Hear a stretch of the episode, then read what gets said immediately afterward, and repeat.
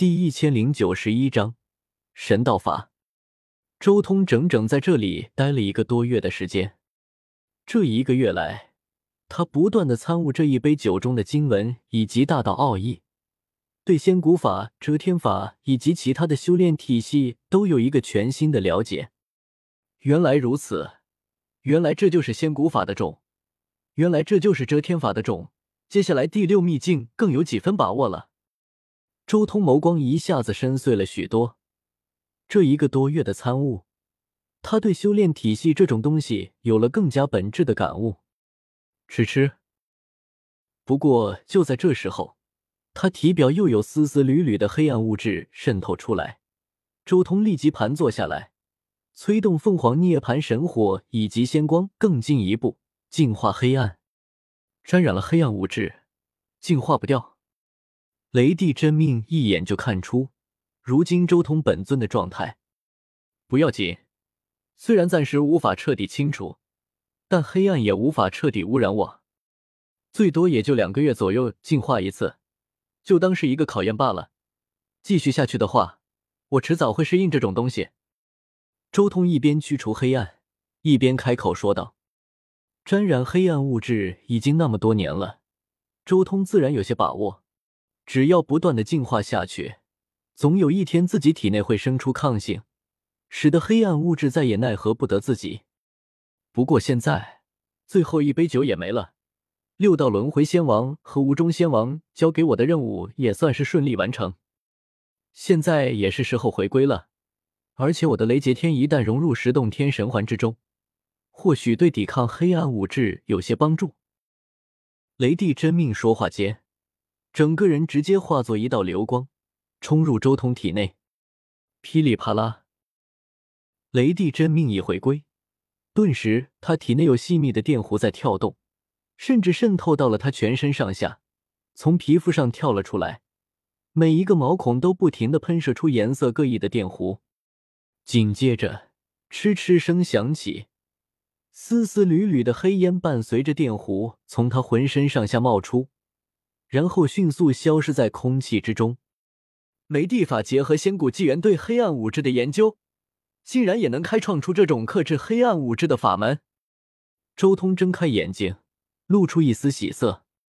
他能感觉到，这一次清理的黑暗物质更加彻底了，而且原本需要两个月清理一次的黑暗物质，现在只需要半年清理一次。雷帝真命的回归，倒也令我受益匪浅啊。周通重新闭上眼睛，盘坐在这座残破的金属宫殿之中，仔细感应着雷帝真命的一些感悟以及这些年来的经历。神道法体系，六神的修炼体系。周通惊讶，没想到雷帝真命修炼的竟然是这种什么神道法的修炼体系。继续参悟，周通渐渐明白了所谓的神道法修炼体系是什么。那其实就是祭灵的修炼之法，较为依赖信仰和祭祀之道的一种特殊修炼体系。修炼到极致，可以演化出神国。五，原来乱古法这一体系的建立，是从仙古法和神道法中脱胎而出的。那十洞天之路也是参考了神道法的神国。周通心中明悟，这是一种很特殊的修炼之道，自古以来就一直在流传。后世所谓的立教派、神庙之类的法门，其实都是神道法体系发展而来的。仙王之下的存在，他们立下教派，或是将自己的塑像供奉在神庙之中，所得到的东西仅仅只是信仰之力而已。但是对仙王来说，这种信仰之力的意义就截然不同了。这些愿力可以令仙王元神不朽、万劫不灭。事实上，周通自己也有感悟，当年他正道的那段时间，就平定了黑暗动乱，扫平了禁区之后，成为仙王，让整个宇宙本源都发生了提升，令天地出现了绵延数万年的黄金大势，最后更是在成为巨头之后反哺宇宙。这种种行为之后，带来的自然是无穷无尽的愿力，而这些愿力自然也令周通的元神越发强大。万劫不坏，愿力加持元神，这只是神道法体系最基础的用法，更高阶段则是以愿力构建神国，广纳万灵，以此形成一个良性循环。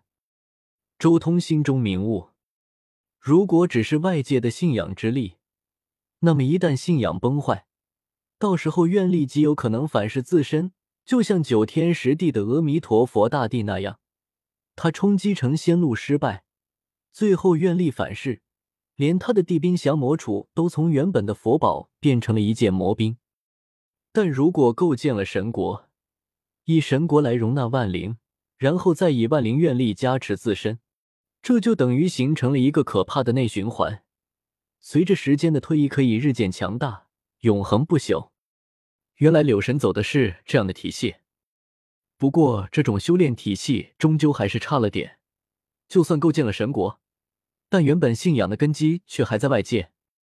即便是柳神自身，当初遭劫的时候，也有人对他外界的神国出手。周通心中对比这种修炼体系，其实。周通这个雷帝真命也是有一个许多外界的愿力根据地的，只不过他的情况比较特殊，不能干扰正常的历史走向，所以他的那些根据地都是他自己开辟出来的，直接从混沌中开辟出来的小世界，然后让外界的各族那些先天不足的生灵进入其中，形成神国。由于他找的都是那些先天不足，基本上都会被淘汰的生灵。所以施加恩惠之后，反倒是信仰和愿力更加充足和纯净。而这些生灵肉身消亡之后，神魂入神国，正好以雷霆之力重新构建躯体，形成一个个的雷霆神魔。